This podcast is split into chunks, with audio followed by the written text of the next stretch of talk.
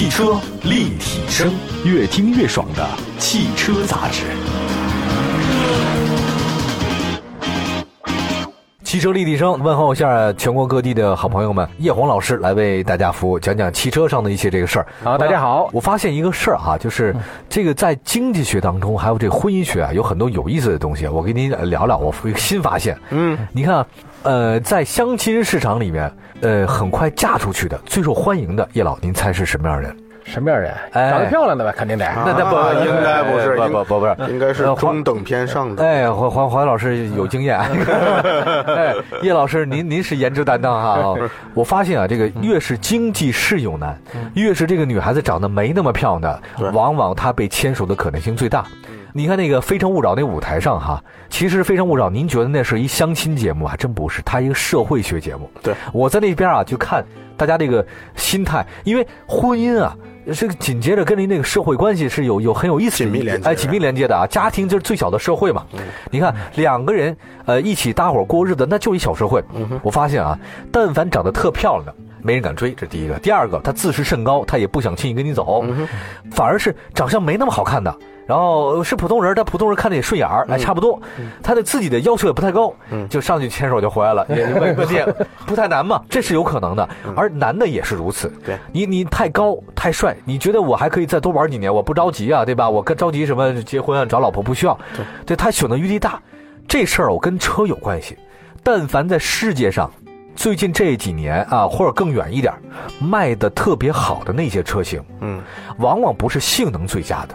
嗯，也不是说这个最便宜的，也不是说某一方面特别突出，它就是各方面都还差不多的，但也能过得去的，一加一商的这个车型好像卖的特别的好。而且你看现在这几年的这个十佳发动机，嗯，十佳发动机也都是这些发动机性能虽然好，指标虽然好，但是也都不是搭在这个畅销车身上。对，帮我分析分析，咱的车是这样的，有这样的事吗？还真是这样，好像我们也捋捋啊，世界上曾经卖的特别好的那些车型，嗯，我印象当中啊，那个福特 T 算一个吧。对这个最早的肯定是，这流水线生产吗？流水线生产，价格又便宜，虽然灰头土脸啊，对，但是便宜啊。一九二六年，全世界生产了四百万辆汽车，然后有二百万辆是福特 T，它占了半半啊。那一会老师点评两句，哪个车型卖的比较好？好像以前卖的最最好的车就是福特 T 了。嗯嗯，就是说，虽然说甲壳虫。呃，销量也不少，但是它应该从来没有当过那个世界销量第一哦。嗯，它应该是区域的，比如欧洲呀，欧洲第一是肯定的。嗯嗯，对。但是你要是在那个全世界的约第一，好比说一九六五年雪佛兰英派拉这个车，在美国本土就卖了一百零三万辆。哎呦。当时大众的所有车的产量也不过一百多万辆。明白，明白。哎，那我们这儿捋一下这时间哈。这个一九六零年到二零一五年，哪些车辆的销量是世界第一的？我们先说一个一九七四年，这个丰田的卡罗拉成为世界上销量最大的汽车。一九七五年到七八年，继一九七四年成为世界第一之后，卡罗拉连续三年成为世界销量第一。高尔夫已经没没戏了，是吧？高尔夫是七七四年问世的车啊，当时一开始推出的时候，因为。大众还是那个甲壳虫，然后呢，真高尔夫呢，就是这个车呢，就跟别的车区别不大，嗯，因为两厢车嘛，就是干嘛要买你啊？菲亚特也，菲亚特当时的家庭家家用车的名气更大，嗯，因为我们现在的就是呃说的那个就是夏利车是国内第一个用前横置发动机前驱的车，这个底盘设计是菲亚特开始的，哦，横置发动机前驱。前横置发动机前驱，对，就是我们现在所有的家庭车都是这种驱动驱动模式。嗯，哦，基本上，哎，不是不是雪铁龙吗？我记得那个。雪铁龙是前驱，但不是发动机，不是，不是不是横置，它是纵置的，它纵置的啊，这个差别很大。啊，还有说，因为因为雪铁龙说自己是第一个前驱车的那个什么，实际这个，呃，也是那个有争议，也是有争议的，因为比他更老的那些企业已经死了，所以他说他是第一，说是应该说再加上个前缀，说活到现在的，活到现在的是他，是他。因为二十年代末的那个美国的 c o d 还有那个雷克斯顿，那个都是前驱车。哎，只不过这个品牌玩完了。看来活得久还是很重要的。我们要大家保重身体健康啊！休息一下，一会儿再说说这个销量第一的事儿啊。成为世界霸主不是件容易的事儿啊。汽车立体声。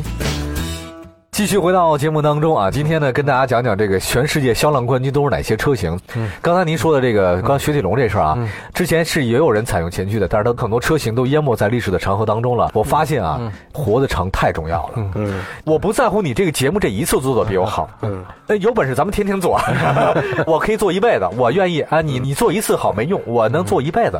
那咱们还就是捋的时间说，捋着说啊，到一九七九年。嗯，呃，这事儿就咱们国家改革开放了。嗯，那一年世界销量冠军是谁？大众高尔夫一，这个是叶老师给我们点评点评。就等于是这高尔夫它推出五年之后第一次当上了第一。嗯，然后呢，实际上就是说，呃，这时候的丰田吧，就卡罗拉当了第一，但是它在它的销量更多的是在亚洲。嗯，还在北美呢，还没有完全打开市场。对，虽然五十年代末丰田就进入美国，而且就是在六十年代就是。当时的我看过一些老的文章啊，六十年代就是说已经能证明卡罗拉呀，还有皇皇冠的可靠性非常好了。嗯，但是抵制日货还不认啊，不认，因为讨厌你。这个是大众高尔夫第一次世界第一，对吧？对对，一九七九年。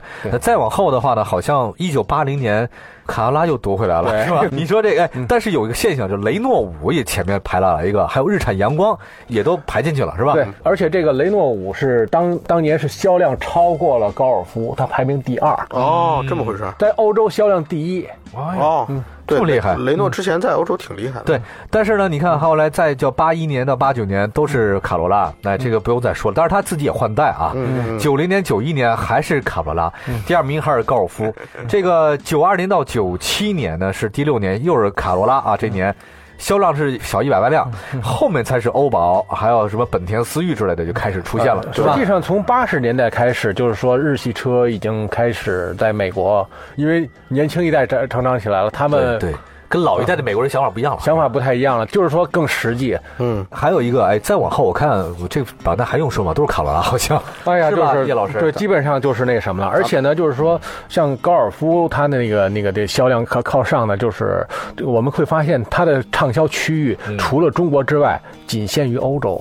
哦，对，仅限于欧洲，因为欧盟就是说，他发现一个问题，就是说，如果拼效率，真拼不过日本。对对，就是说，因为它的厂商的这个规模都相对较小，而且呢，每个国家的也不大。嗯。然后呢，就是如果如果说我在不同的国家先销售的话，我的销售成本会很高的。嗯。这个跟在美国不一样。嗯。哦，咱们中国有没有汽车销量排前面的？五菱，五菱肯定，五菱宏光 S。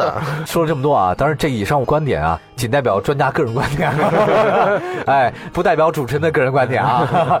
大家收听我们节目啊，除了您现在收听这平台之外呢，在全国各地的电台都能找得到啊，全国各地都有。第二个，在任何视听平台，你只要搜“汽车立体声”，把我们加为收藏，会打开一个完全对生活不一样、全新的境界。因为我们都是独一无二的。谢谢，谢谢叶红老师，别走开，锁定本频道，期待更多精彩节目，拜拜。